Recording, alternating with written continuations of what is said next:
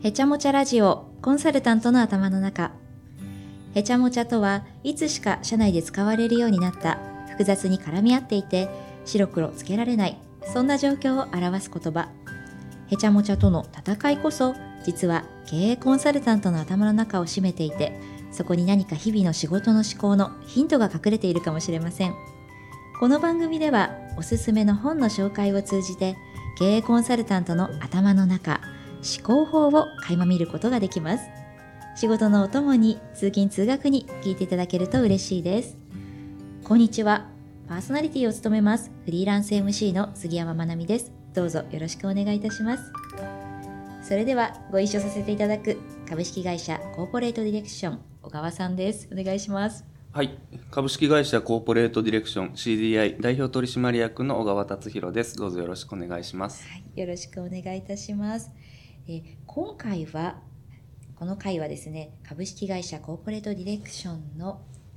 是枝さん今日はご一緒いただくということでご挨拶いただいてもよろしいですか？あ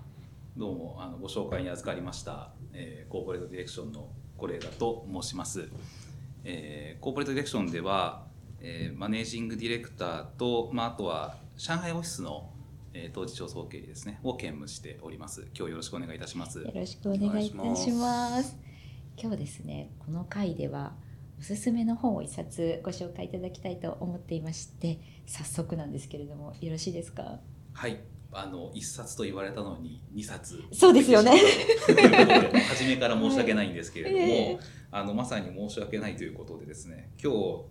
ご紹介したい本の1冊目ですね。これはまあちょっと軽いちょっと導入に近いんですけれども「あの申し訳ない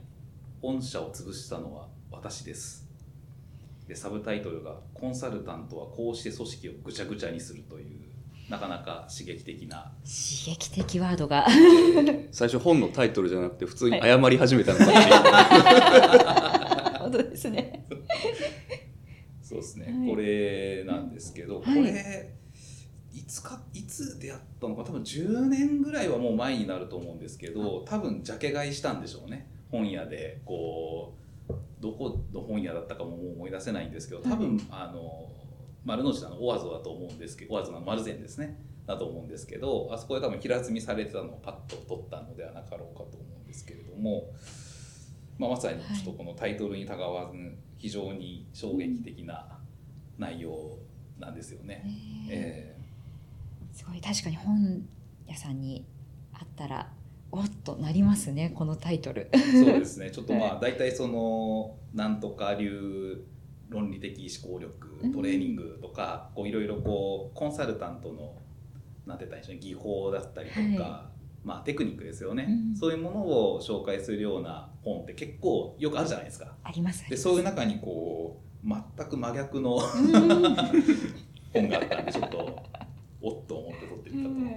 でかつあれなんですよねこうもこうこの内容を紹介するためにはもう目次をある程度読み上げれば 分かるっていう感じで、はい。うん、イントロダクションが大手ファームは無意味なことばかりさせている。第1章戦略計画は何の役にも立たない。第2章最適化プロセスは机上の空論みたいな感じでずっと続いてなんだマネジメントモデルなんていらないとか人材開発プログラムには絶対に参加するなとかなんかそういうこう刺激的な刺激的ちょっとドキドキしちゃうような。今聞きながら鳥肌立った。そうですよね。今日お二人あのコンサルティング普段関われてるお二人からこの本刺激的な本についてですね少しお話しいただきたいと思うんですけれども具体的に今あの目次も見ていただいたあの読んでいただいたんですけれどもどんなことが書かれている書籍になりますかね？えっと、基本的にはこの著者の方っていうのは、まあ、アメリカでそのコンサルティングを実際にご自分でやってらっしゃった、まあ、かつ一方でその事業会社というかあの他のコンサルティング会社以外のところで自分がコンサルティング会社を使うこともあったと、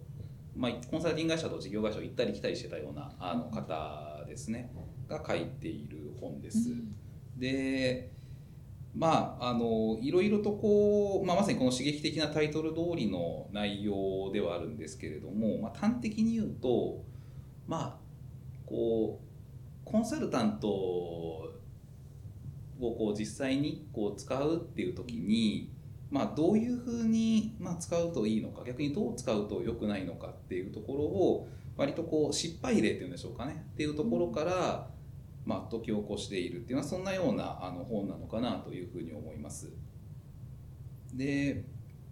まあ一番こう分かりやすいというか、まあ、言いたいことっていうのは多分最終章なんだと思うんですけれども、はい。まさにその最終章のタイトルっていうのがあタイトルというかあの章の章題ですね、っていうのが、まあ、ベストプラクティスは奇跡のダイエット食品みたいな感じで言ってるんですよね。はい。要はコンサルタントが、まあ、こうやったら良くなりますよっていう、まあ、ソリューションを提示してくると。それはまあ言ってしまえば結構奇跡のダイエット食品に近いと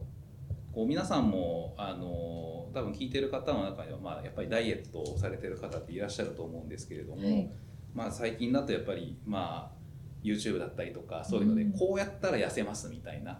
こう痩せ方って結構出てくるじゃないですか。出てきます私もよく言います。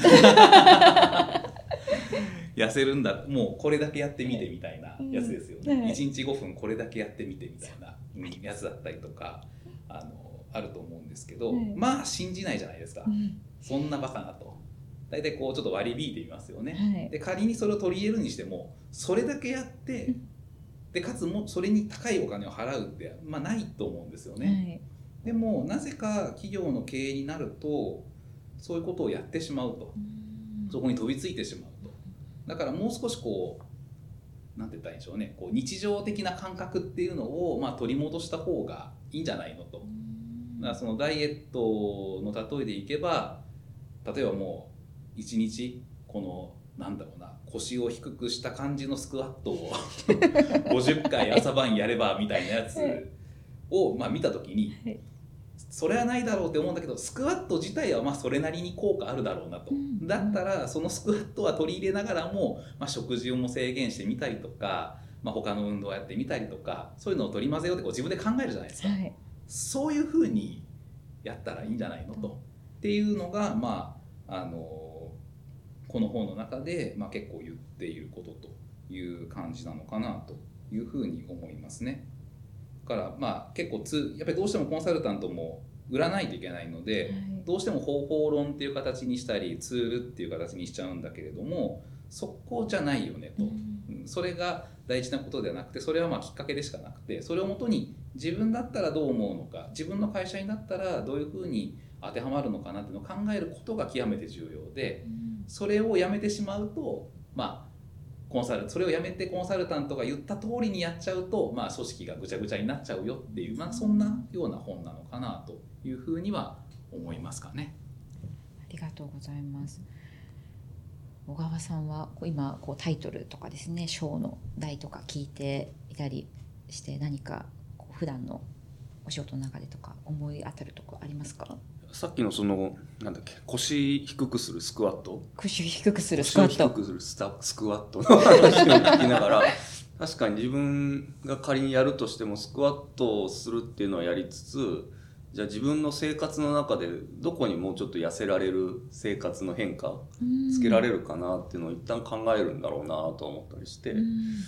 それが企業経営の場合はこうやってやれば利益増えますよって言われた時にまあそれは一理あるなと思いつつも今度自分たちの会社が全体的に何をこう改善できるかなっていうのを、その企業側の目線で全部こう洗い直すようなことっていうのが必要なんだなっていうのを改めて思いましたう。んそうですよね。こうどうでしょうか？こうクライアントさんとこうあの対峙するときにやはりこう方法をすぐ知りたいよっていう方もいてしまうのかなっていうのをちょっとあの聞いてて思ってしまいましたね。まああのーおっしゃる通りかなと思いまして、うんまあ、それは多分コンサルタント側も我々はそう、まあ、問題解決が仕事ですよって言ってみたりとか、うんまあ、その解決方法を知ってますよとっていうふうな、まあ、マーケティング活動をしているからだと思うんですけれども、やっぱりクライアント側としても、まあ、もう今こういう悩みがあるから、まあ、それを解決してほしいと。解決方法をすぐに教えてほしいよと。うん。っていうふうに、まあ、ななってしまうところは結こうあるのかなと思いますし別にそれは責められることじゃないというかどちらかというと多分コンサルティング会社側のマーケティングスタイルの問題なのか、そういう期待をさせてしまってるっていうところはあるのかなとは思いますね。そういう薬痩せ痩せ薬的なものをこう持ってるよっていう売り方になってしまっているんじゃないかっていうことですかね。そうなった時に本来そうですよね。なんかそこではない部分があるはずというところですかね。そうですね、はい、まあそのまあちょっとこのもう2冊目にも結構つながってくるお話ではあるんですけれども、うん、結局そのさっきのマスクワットなのか何でもいいんですけど、はい、あの要はそのそれを実際やる人がどんな人でどんな暮らしをしていてあとは痩せたいって言っててもそれはだからどれくらい痩せたいのかとか、うん、こう結構ソリューションを提供する側っていうのは分からないことが多いじゃないですか。だから、まあ、もっと言えばこの方法がその人に当てはまるかどうかさえも本来的には分からないわけですよね。万人にこう当てはまるものっていうのはないと思いますし多分人間の人間自体があのそれなりのこう複雑さというかユニークさっていうのを持っていると思うんですけれどもやっぱりその部分っていうのをこうちょっとないそうじゃないというふうな感じでやっちゃうと、まあ、うまくいかないっていうことだと思いますし、逆に言えばあのちょっとさっきのダイエットの仕方をあのプロモーションしてる人は別にそれはそれでいいと思うんですけれども、はい、多分コンサルタントとしては何て言ったらいいんでしょうね。要は結構自分には分からないことがある。もちろん。ある会社あるクライアントさんで何かしらお手伝いをしてでそれでもって効果があったとそれによって、まあ、フィーをいただけたという経験は、まあ、それなりに積んでるとは思うんですけれどもじゃあ新しいクライアントと出会った時に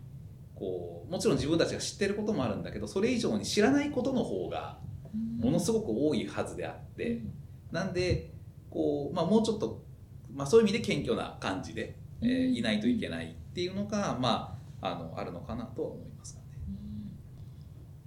そうですよね。謙虚なというワードも出てまいりましたが、ね。はい、次の伏線として。そうですね、はい、はい、と思いますね。伏線を伏線って言っちゃダメですね。そんなドラマないそんなドラマないですねこれ。伏線です。出ました。楽しみをちょっと減らしちゃったかもしれないですが。いやもう少しそうですね。あのどうしてこういうことにあのなってきているでしょうかね。そのあたりって何か感じることってありますか？分かりやすさを皆さん求めてまあ、こういうあの、まあ、さっきの本だ本書籍、本屋さんでの、まあ、方法論の本がこうたくさん並んでるっていうところにつながってくるのかなとも思ったりもするんですけれども。うん、そうですね。まああのまあこれ実は1冊目も2冊目も同じことを言っててすごい興味深いなとは思ったんですけど、はい、やっぱりあの逆説的ですけどそんなに簡単に解決できる問題はもうあんまりないっていうことなんだろうなと。なんでそんなに簡単に解決できないのでまあかえってその簡単な解決方法を求めるというか、まあ、それはその青い鳥を探すっていう感覚に近いのかもしれないんですけれども、まあ、そういうことなんじゃないのかなというふうに思います。なんで簡単まあもうあまりにも複雑で大変だからとにかくシンプルな解を探したいっていう、まあ、ニーズと私たちシンプルな解を持ってますよと、まあ、逆に言うと私たち複雑な解き方を持ってますよ。それの説明に5時間かかりますみたいなちょっと売れないと思うんで、はい、あのもう1行でいけますみたいな感じで。多分そういうこう需要側の思いと、まあ、供給側の、まあ、思いっていうのが割と、まあ、あまりいい形ではない形でこうちょっとマッチしてしまってそうなってるのかなっていうのは思います。実際我々自身もコンサルティングしてる中でいやもう御社の課題はもうこのワンセンテンスに凝縮されてますねみたいな話ができりゃいいんですけどなかなかそうはいかないしまあ、それは多分こう何時間も対話を重ねてきた中で要はまあこれですよねってなってその5時間をお互い共有してるからこのワンセンテンスでその5時間分のこう経緯がお互い思い浮かぶのでこれだなってなるんですけどそれを共有してないなんかワンテンワンセンテンスが出てきてもなんかあんまり えっていう感じだと思いますし。だから本当はやっぱりすごい難しい。特に人間さっきは人間の例えですけど企業はその難しい複雑な人間がたくさん集まってできている、うん。まあ、ものだと思うのでよりまあ難しい。そうすると、まあ、そこから、まあ、やっぱり逃げ出したくなるのが人間だと思いますんで、まあ、本屋に行った時にそういうものがあるとやっぱり思わず手に取ってしまうっていう、まあ、そういうことなのかなとは思います。そうですよね。なんかこうコンサルティングというものになかなかこうラベルをつけて販売するというのは難しい作業だなというのをなんか伺いながら思いました。確かに、はい。よくあの社外の方から、い、CDI って何が得意なのとあかはい、あなたというコンサルタントは何が得意なのってうん、分かりやすく言ってって言われることがあるんですけど、まあそれは分かりやすく言えたらいいんだろうなとは思いつつも、はい。そういう種類のもんでもないよなと思い、いつもその質問をされるとあんまり何も答えられないんですよね。難しいですよね。難しいなと思います、是枝さんも難しいですね。自分にもしその問いが来た時。そうですね かつなんかもうそういうふうに聞かれた時点で、はい。まあ、パッと見あんま魅力感じないんだけどって言われてるんだろうなとは思うのでああ、なるほど。いや本当にその、はい。まあ、要はだから芸人とかお笑い芸人とかやった時にうん「えちょっと君何が面白いのか教えて」ってもし言われたら、はいその芸人さん多分ショックだと思うんですよね。うんあ面白くないってことねけ結構 てるのにう。初対面から笑かそうと思って頑張ってるんだけどみたいな感じだと思うんですよ。だからそれに近いなんかやっぱりそれを感じていただけてないんだろうなっていうふうには思ったりもするんですけど、うん。まあ、実際せ口で説明するのはすごい難しいと思います。それはやっぱり相手あっての自分なのでね結局その会った時にそういうふうなこう化学反応っていうのが起きてないってことだと思いますんで、うん。まあ、そうするとまあ、少なくともそのクライアントにとっては私は面白くなかったんだなというか、うん。まあ、何ができるのかっていうとあんま何もできないのかもしれないなっていうことかなとも思ったりはします。そうですよね。こうクライアントさんが側もなんかこうなかなか初めてのコンサルティングをお願いするってなった時にはちょっとこう難しいですよね。どこまでをうん。こうお話ししていったらいいのかと。かなんかすごくそうですよね。どこまで開示をしてもいいかっていうのは、企業側もなかなか全部いきなり開示するってできないですもんね。うん。確かに。だからお願いしづらいですよね。うんお願いします。だからお願いするんだったらやっぱり何できるのって自分も聞くでしょうしえなんか何が一押しなんですかみたいな。うん。いろいろもうなんか死ぬほどインダストリーもインダストリーのチームもプラクティスのチームもいっぱいあってなんかいろいろできるって聞いたんですけど、うん。え何が最近旬ですかみたいな、うん。なんかそういうこうお任せでみたいな気持ちにちょっとなりがちかもしれないのかもしれないですね。あるいはまあそうならそうするとダメだっていうふうに思ってらっしゃる方も結構いらっしゃると思うので、うん。そうすると今自分たちの課題はここだから、うん。そうするとあなたの持ってるこういうエクスパティスなのかこういうソリューションなのかがうちに当てはまると思うから、うんで論点はこれとこれとこれで多分こういう風な人を入れてこんな感じで会やれば解決すると思うからそれに関する提案書を書いてください。っうん。ていうふうにやっぱなりますよね。うん。そこまでに落とし込んでうん。になんかな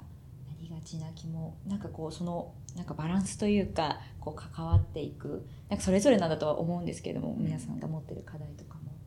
そのあたりのちょっとでもとはいえその方法論だけではあの進んでいってはちょっと危険だよみたいなところの少し信号が伝わるのがこの本っていうところなんですかね。今だから質問していただいて改めて思ったんですけど、はい。まあ発注しづらいというか まあなんだろうな仕方ないっていうところがすごくあるしその使っていただきやすくしようとすればするほどその奇跡の痩せ薬みたいになっちゃうっていうか、あはい。うん。なんかそういうジレンマは結構あるのかなとは思ったりはしますよね。依頼をする時はできるだけ問題をこう細かく切って具体的にしてうんこれに対するソリューションを提供してくださいって言った方が良さそうなんだけど、うん実際その問題は他のいろんな要素と社内で複雑に絡み合ってたりするのでうんそもそもこのお題に答えてくださいっていうその出し方自体が適切なのかどうかっていうのがうん一個問題になるじゃないですか。あのね。なんか腰が痛くてはい。整体師さんのとこに行ったら、はい。なんか腰じゃなくて全然違うとこをほぐされ始めてありますね。あれそこじゃないんですけどと思って、はい。なんか腰全く触ってないのにあじゃあ終わったから立ってって言われると、はい。超意軽くなった外とそうなんですよね。あります。なんかそんな感じうんのあると思うんで。いや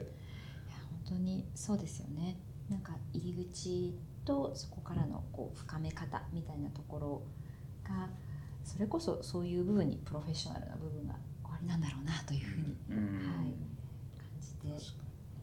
今の話って本当の答えっていうのは会社の中にあるかつ複雑なものだっていう。にもかかわらず、まあ、コンサルティングはじめうん。何かこう外部のを助けてくれるソリューションを手に入れる時は外にあるシンプルなものを買うということになりがちだってう。いう、ん。そこに多分なんか矛盾があって、うん。で